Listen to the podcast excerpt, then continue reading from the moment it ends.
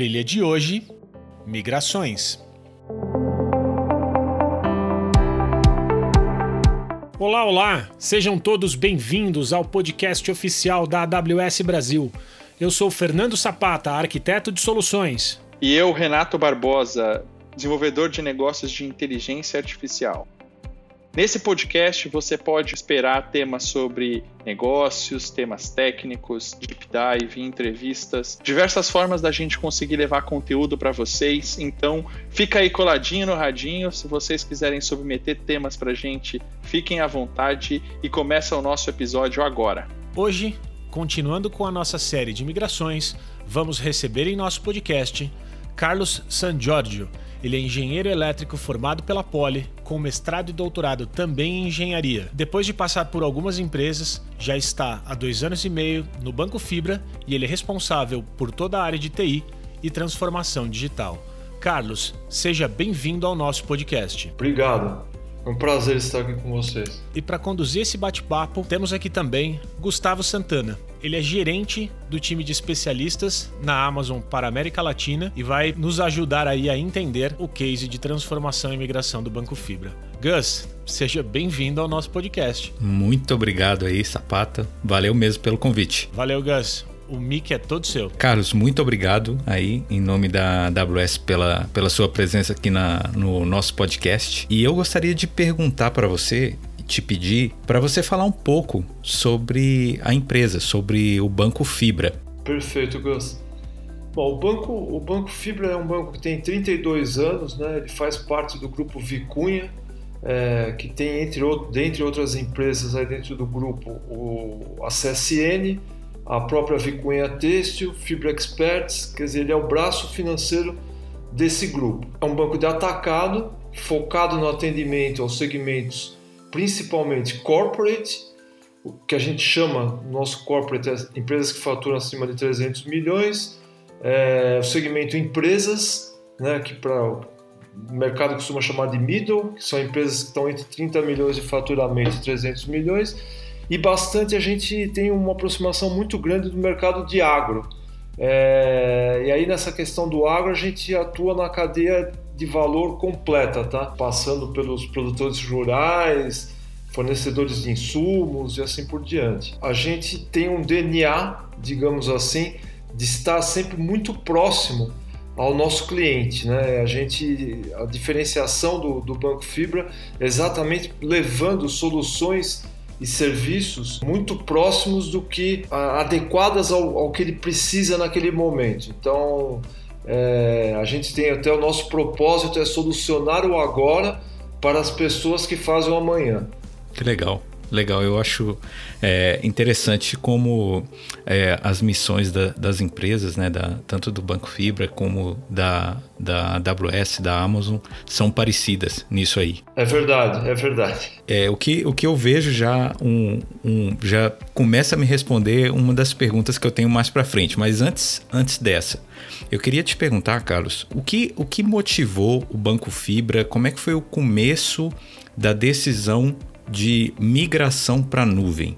Quando isso aconteceu mais ou menos e quais foram os, os motivadores dessa migração? É, eu acho que tem muito a ver o, é, quando aconteceu e principalmente por que aconteceu, né, os motivadores disso, tem muito a ver efetivamente com, com, a nossa, com a nossa missão, com o nosso propósito. Né? E por quê? Nós precisávamos implementar dentro do banco, né, isso foi final de 2017, Tipo, a partir do meio de 2017 a gente começou a pensar, mas final de 2017 a gente tinha uma necessidade muito grande de é, levar a nossa missão ao ponto, é, um ponto maior. Né? E nesse sentido, é a transformação digital, ou seja, começar a usar tecnologia né, cada vez de forma mais massiva é, para conhecer nosso cliente, para levar melhores ofertas ao nosso cliente, era imperativo para a gente, né?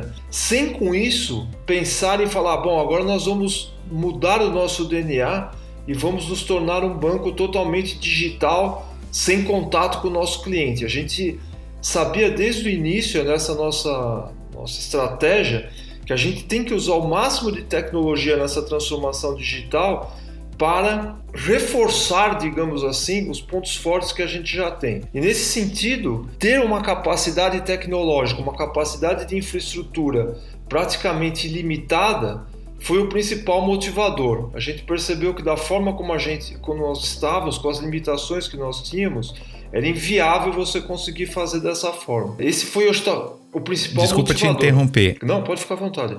Quando você cita limitações, é, você pode dar alguns exemplos assim pra gente? Claro, claro. Então, agora, aí, aí veio o segundo, talvez o, esse não, o, que eu vou colocar agora talvez seja o decisor, né? até mais do que o motivador. Uhum. Nós estávamos com um parque tecnológico extremamente defasado, tá? Tudo que você pensar em hardware, eu quero dizer, os computadores, principalmente a parte de storage e tudo mais, muito defasado. Então, quando alguém quer fazer uma transformação digital nesse sentido, falar, poxa, é impossível, eu não tenho, digamos assim, né, o material necessário para conseguir implementar essa transformação digital. E aí a gente, nós tínhamos duas opções.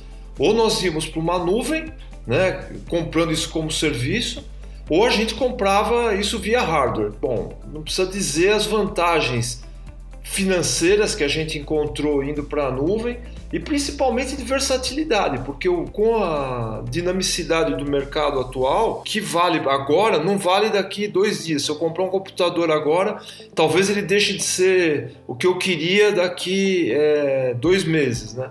Então foi esse foi o decisor, digamos assim. O motivador foi melhorarmos o atendimento ao nosso cliente, como sempre, mas o decisor foi esse de, de, de a gente poder é, financeiramente ele era a melhor solução e tecnicamente ser a melhor solução ir para a nuvem.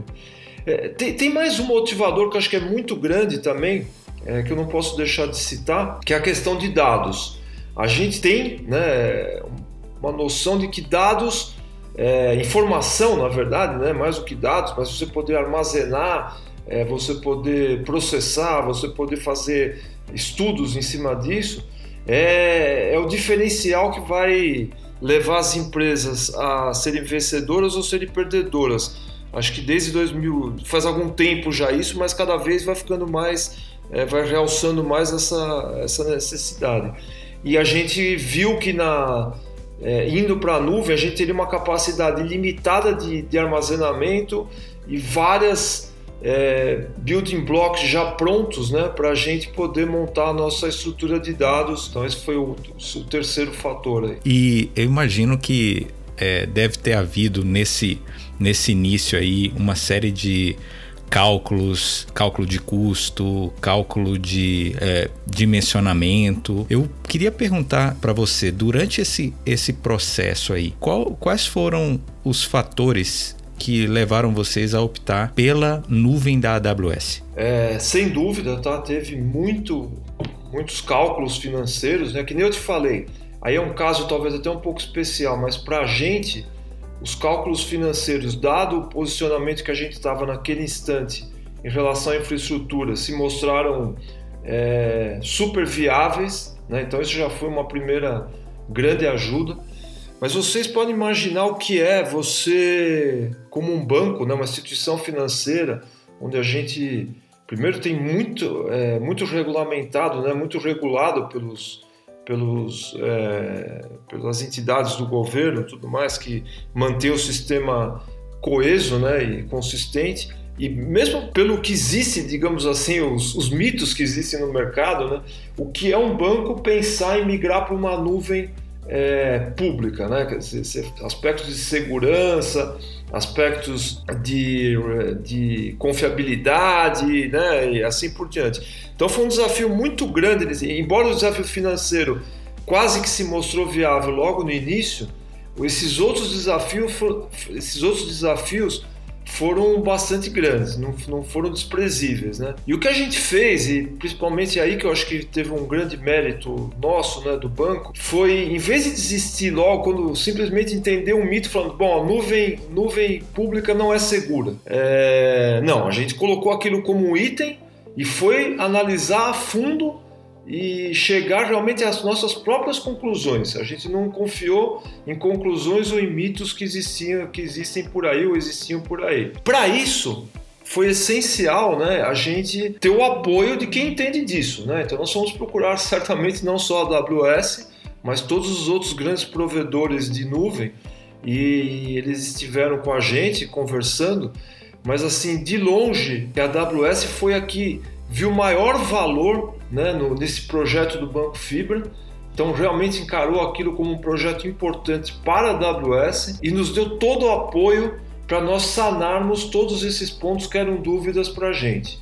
É, foi esse o fator decisório realmente da, da, da, da, implementação com a AWS, foi esse apoio que eles nos trouxeram, né? a ponto de a gente falar assim, olha, o projeto é com vocês, eu preciso de uma formalização verbal aqui de vocês que a gente vai sair do outro lado do túnel com isso aqui no prazo que a gente quer, que era por volta de um ano, então também bastante desafiador. Esse foi o fator principal. Além de óbvio, né, o que é mais óbvio, a gente estava contratando o líder de mercado, aquele que tem maiores, maior é, parque instalado, maior market share, maior é, capacidade, é, tem vários serviços, vários componentes. Então a gente optou nesse caso pela segurança e quem estava nos dando segurança era líder de mercado e estava vendo valor no banco. Então foi por isso a opção pela AWS. É muito legal isso, porque eu acho que já começa a tocar num tema de que migração é, não é só tecnologia, não é só cálculo, cálculos de, de retorno de investimento, mas também é, são as pessoas, né? Como as pessoas do, do cliente, as pessoas do provedor estão se comunicando, estão trocando informações. Isso aí eu acho muito legal é, é você ter exposto esse, esse, esse ponto, né? É, agora, eu gostaria de perguntar para você um pouquinho. É, claro que essa, pelo que você está falando, foi uma migração é, bem arrojada, uma migração de um ano, migração de todos os sistemas. Mas você consegue descrever para a gente assim como é que como é que foi o planejamento dessa migração assim em, em alto nível? É, só só para complementar a pergunta anterior, isso vale até hoje, tá, Gus? A gente ainda continua tendo uma parceria muito forte com a AWS no sentido de e tudo que a gente quer fazer de novo, e tem muita coisa que a gente está fazendo de novo, a gente está sempre é, consultando a AWS antes, porque é, você consegue dar vários passos aí, né, que de forma muito rápida. Então essa é uma parceria que se mantém, o que mostra que a nossa decisão lá atrás foi super acertada. É, em relação ao nosso planejamento foi o seguinte: a, primeiro contato com a AWS e a seleção da empresa, né? Isso era ainda final de 17. É, então nós selecionamos a AWS é, é, nos mostrou o caminho no seguinte sentido: é, é interessante contratar algumas horas do Professional Services da própria AWS, né, porque tem coisas super técnicas, digamos assim, que precisa desse pessoal. Um outro, um outro, um apoio maior, digamos assim, o dia a dia do projeto. Vocês podem consultar parceiros de nossa confiança. Né? Nesse caso, a AWS indicou a Claranet e então eles, eles tiveram o ano todo com a gente. É, nós formamos uma equipe super coesa e nesse super coesa, olha, assim, nosso líder dentro do banco devia ter umas três pessoas que participavam disso diretamente e obviamente todas as outras pessoas eram acionadas quando quando há necessidade. Se eu estou migrando um sistema, eu pego o especialista daquele sistema naquele prazo. Mas realmente o pessoal de infra, digamos assim, que conhecia muito o nosso ambiente, não passou de, é, de três pessoas. Nossa. É, então. Não, nossa, é, é, é, relativamente um time bem coeso, né? É bem coeso, bem coeso. Teve mais umas três ou quatro pessoas da Claranet, né? E foi isso, a, a, a equipe que desenvolveu esse projeto. Então a gente fez esse primeiro, fechamos o contrato em fevereiro mais ou menos de 18. Já estava tudo pronto para começar a migração, né? Nesse aspecto, as pessoas já fizeram antes, até, até o fevereiro de 18, já fizeram os primeiros testes operacionais, né? Então, o que eu quero dizer? As primeiras brincadeiras, a gente já tinha uma conta na AWS, já subiu um servidor, entendeu como é que funcionava, comunicou com o nosso ambiente e tal. É quase que uma POC, digamos assim, né? E certamente também as pessoas começaram a ser treinadas. Esse é um outro como a equipe era pequena, a gente conseguiu ter um controle bastante grande desse, desse treinamento que estava passando. Aí a primeira etapa, que eu diria que foi de fevereiro a maio, foi uma etapa longa, digamos assim, foi toda a parte de instalação de ferramentas. Né? Então, tanto a ferramenta de migração quanto a ferramenta de backup e de disaster recovery foram as primeiras coisas que a gente colocou. Por motivos óbvios, né? Quer dizer, você, a migração é necessária e elas estavam muito correlacionadas. A gente teve algumas idas e vindas aqui nessas ferramentas para garantir, porque tinha especificidades, tá? Às vezes a ferramenta é fantástica, mas você tem lá um Windows 2003 que não funciona nessa uhum. ferramenta, né? Então isso acontece. É, mas a gente foi ajustando, não conseguimos fechar tudo com uma única ferramenta, mas sim com um set de ferramentas. É, então, em maio de 2018, a gente tinha essa, essa estrutura de migração backup DR é, montada. Já tá, aí já estava trabalhando a Claranet a todo vapor com a gente e a AWS é, monitorando e também nos ajudando. Aí, de maio a dezembro, foram realmente as migrações.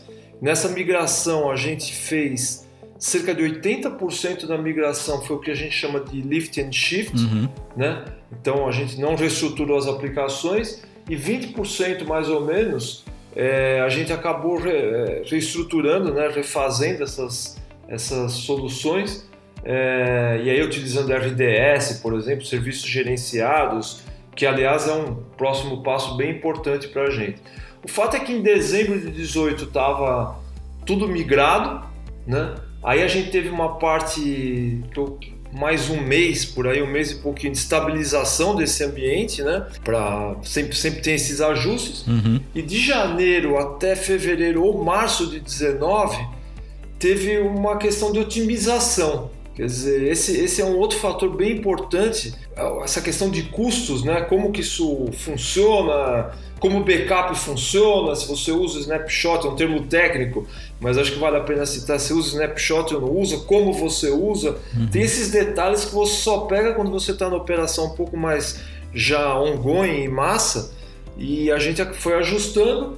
O fato é que a gente passou em uns dois ou três meses é, realmente fora dos nossos, é, do nosso baseline de budget que a gente havia programado, mas depois a gente conseguiu ajustar e a AWS novamente nos apoiou até nesse sentido, de, mesmo financeiro, é, nesse ponto, para tentar não eliminar, mas pelo menos mitigar esse, essa diferencial em relação ao nosso baseline.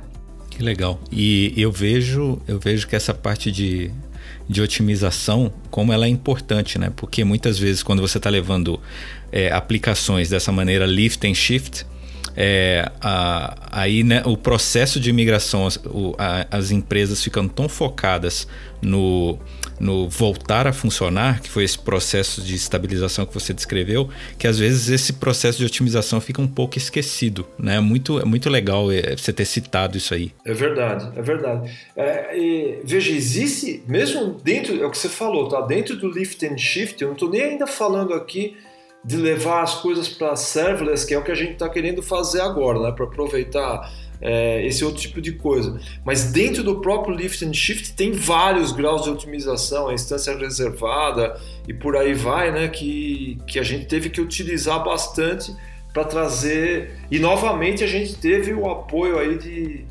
tanto, acho que a AWS apoiou bastante, outros provedores que a gente utiliza agora, a gente utiliza a Daedalus agora, né? No, para estar tá dando a sustentação, nos apoiou bastante com ferramental também.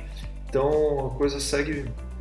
Isso é constante, tá, Gus? A gente não uhum. pode parar. É o tempo inteiro a gente está tentando otimizar alguma coisa, porque a questão de. É, um dos motivadores que eu acabei não citando também teve esse, né? Pós-migração, eu falei muito da questão financeira na migração, para renovação do parque tecnológico. Mas pós-migração, a ideia também é você ter um custo menor de operação do teu, do teu parque, né? Isso não tem dúvida, foi um uhum. atrativo. E você só consegue isso se você tiver um monitoramento diário, contínuo e sempre estar tá antenado com as, com as novas tecnologias, as novas funcionalidades que o provedor, que nesse caso a AWS, fornece para a gente. Uma das coisas que eu achei também bem interessante depois de você ter citado aí parceiros da AWS, você citou especialmente a Claranet durante o processo de migração. Né? É, qual que foi a importância de ter é, um parceiro como a Claranet nessa migração? Ah, foi essencial, porque assim, qual que foi a estratégia que a gente acabou adotando, né? Bom, da nossa estrutura, quem conhecemos somos nós. Então nós pegamos os dois melhores conhecedores da um servidores e outro de redes da nossa estrutura, caras que estavam há muito tempo no banco, né? E passaram já até por algumas migrações internas. Falou, bom, disso nós conhecemos. Agora de fora nós não conhecemos, quer dizer, como é que né, como se opera uma nuvem. É, em tese parece bastante simples, né? Vai lá, sobe uma máquina, ela está funcionando. Mas tem muita coisa na questão de segurança, na questão como é que nós vamos organizar as coisas dentro das zonas de disponibilidade, é, o que, que acontece se houver um DR, o que, que acontece se houver uma falha, como é que como que tem que ser estruturado os links, né? Isso a gente não tinha conhecimento, e mesmo que você faça um curso, se atualize ou tente é, é muito complicado você ter. Você precisa de uma empresa que tenha já feito isso, que tenha experiência, que tenha track record e que tenha profissionais super competentes. E a gente é, foi uma indicação da própria AWS, eles deram alguns provedores como opção, a gente gostou bastante da Claranet e eles foram essenciais, quer dizer, a gente não teria conseguido fazer nesse prazo sem a Claranet. É, eles é, realmente aportaram muito conhecimento da nuvem para a gente, como é que ela opera, como é que ela funciona, as restrições.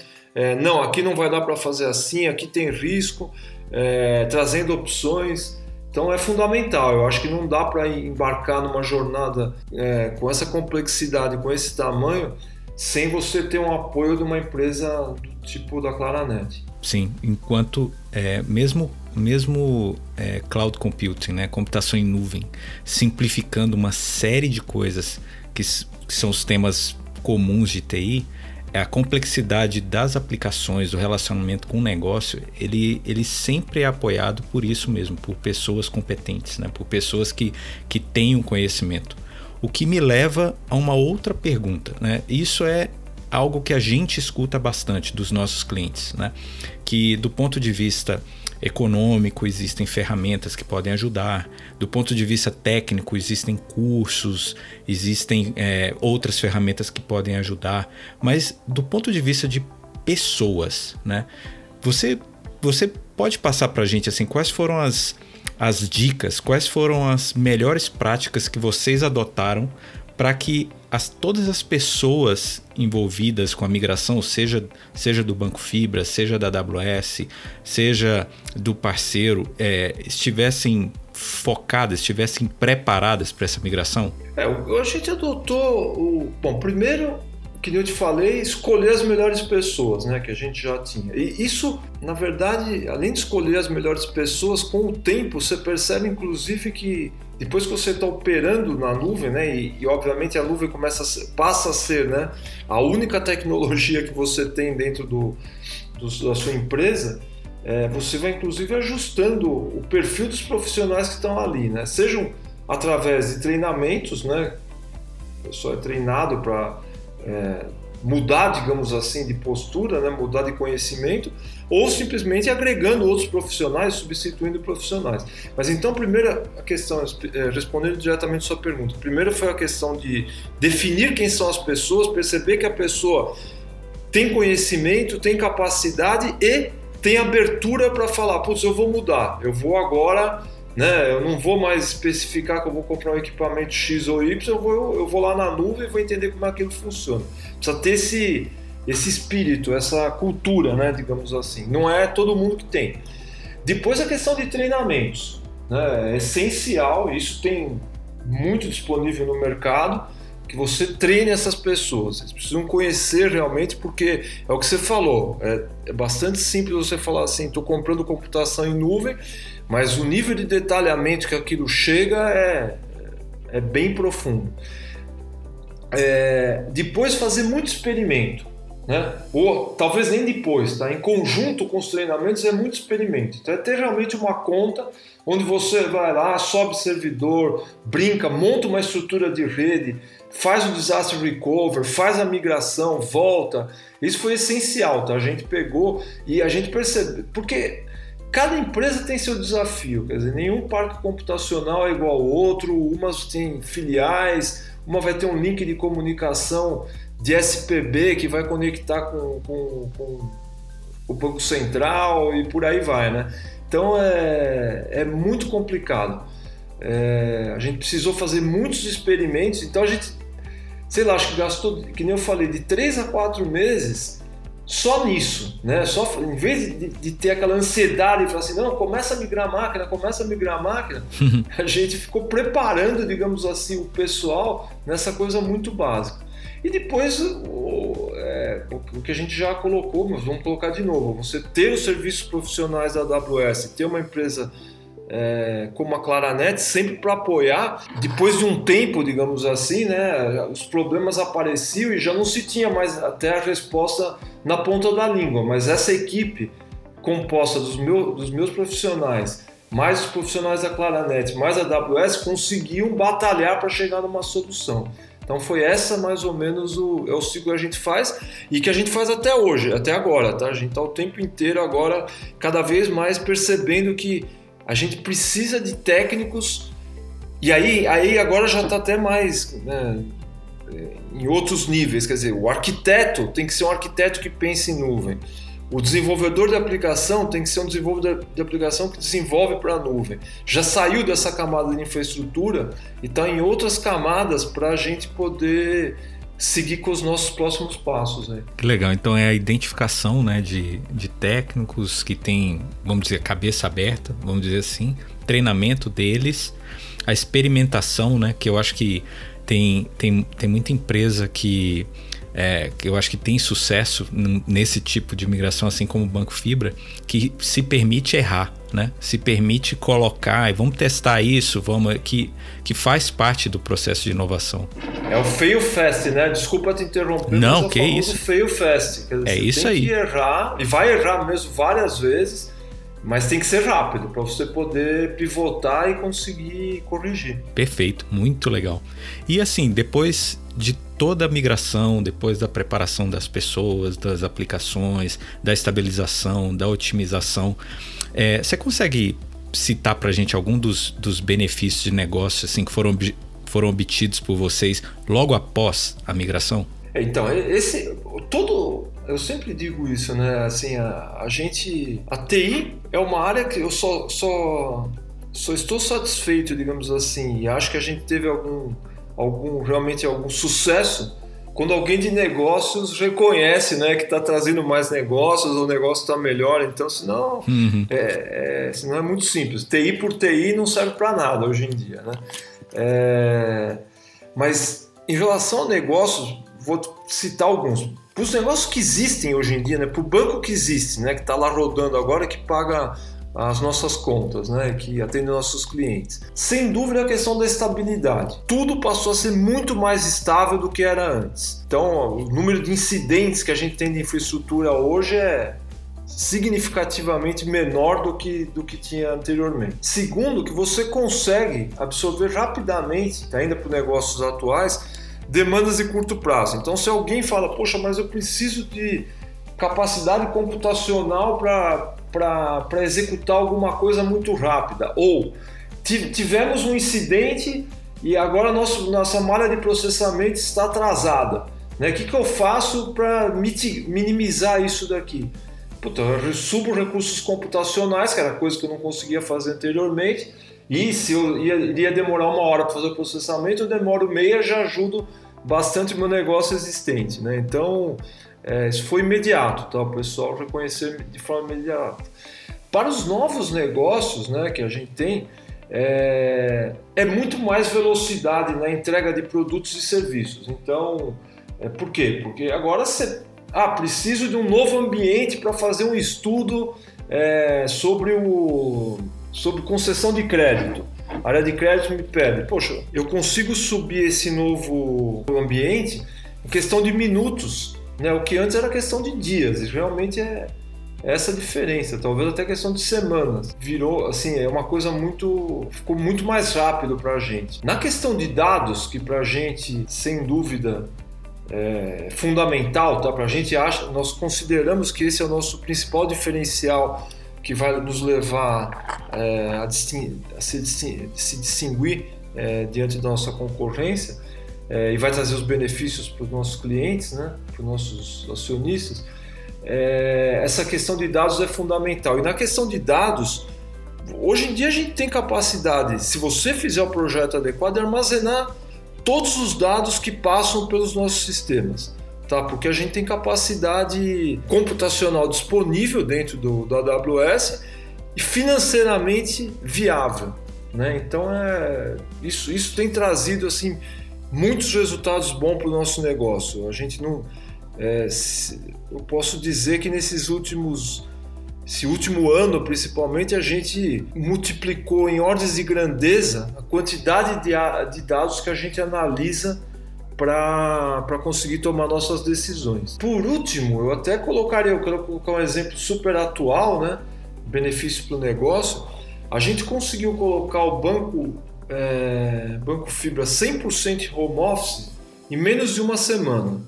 Né? Quer dizer, isso não seria usando aí a arquitetura está na nuvem, utilizamos muita gente já tinha notebook, então utiliza-se VPN e aqueles que precisam, que não tem notebook ou que precisam de uma conexão diferenciada, nós estamos usando o Workspace, que é uma basicamente é uma estação de trabalho dentro da própria AWS.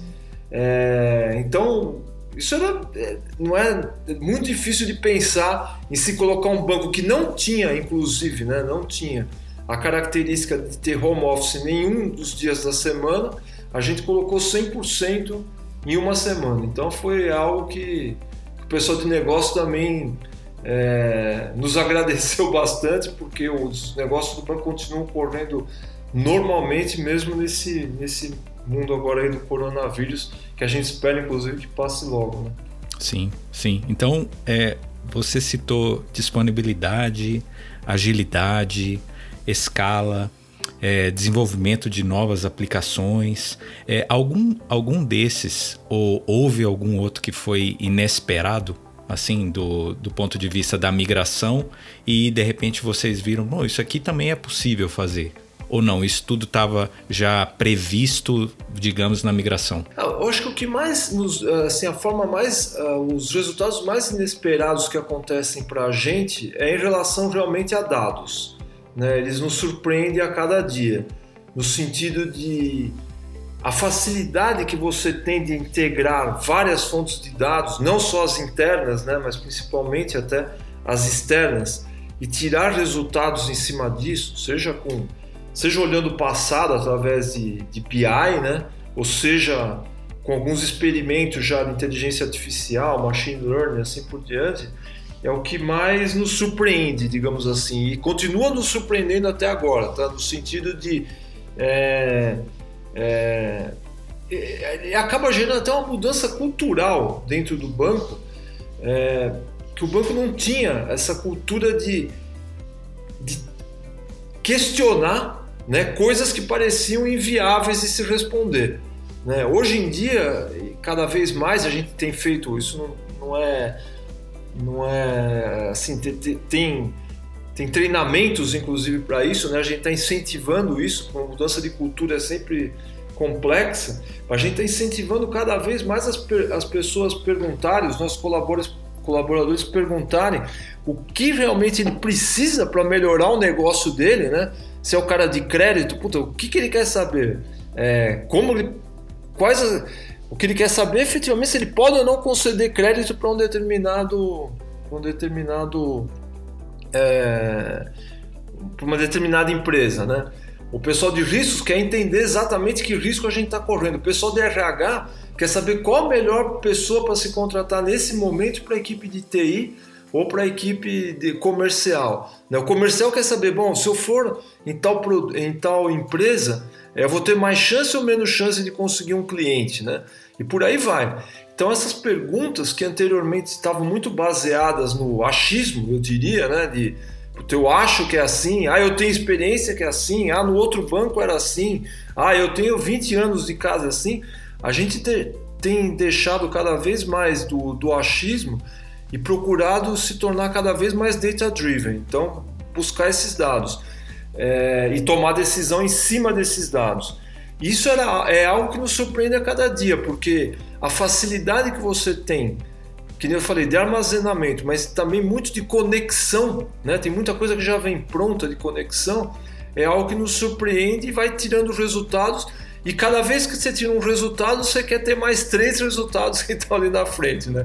Então a tarefa da TI nunca nunca termina. E não, não só da TI, do pessoal de inteligência de mercado, de, de, é, de cientistas de dados, tudo mais, mas nunca termina, mas é isso, quer dizer, o que importa é que a gente está cada vez mais conseguindo dar as respostas que o banco precisa ter.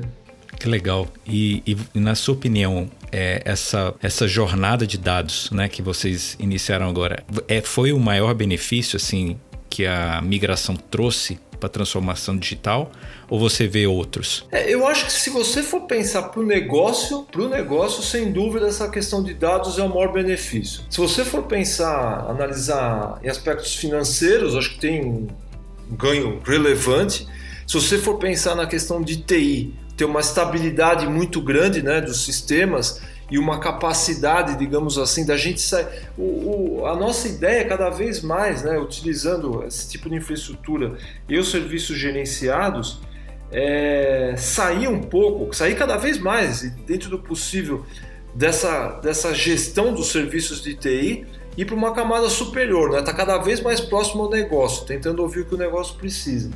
Então, para a TI, ele foi, teve outras, não é só dados, acho que o principal é realmente a questão da estrutura, a facilidade, a confiabilidade, né, a escalabilidade, tudo isso. Mas para negócio eu não tenho dúvida. O principal fator que, que é o diferencial é essa questão de, de dar respostas rápidas e ter um sistema que se pode confiar, né? Você saber que aquilo não vai ter é, problemas, digamos assim, na operação do dia a dia. Perfeito, Carlos. Só tenho a te agradecer. Muito obrigado por você ter participado aqui do desse episódio do nosso podcast e ter compartilhado tanta informação legal com a gente. Imagina, é um prazer. É, o banco, o banco também agradece bastante esse espaço.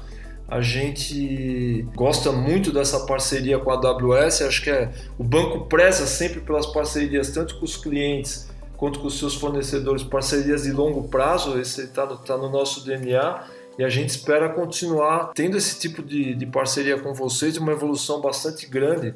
Acho que tem os próximos passos ainda, né? Agora a gente quer usar cada vez mais serverless, avançar muito inteligência artificial, muito machine learning, então tem muitos. Cada, esse é o tipo de coisa, cada vez que você avança um passo, você quer dar mais cinco ou seis aí para frente, então não vai terminar tão logo. Mas o primeiro que vocês fizeram foi muito, muito acertado, muito planejado. Parabéns aí pelos resultados. Ah, obrigado, obrigado. Show de bola, pessoal. Carlos, obrigado mais uma vez pelo bate-papo, por compartilhar aí esse super case com a gente. Parabéns pelos resultados.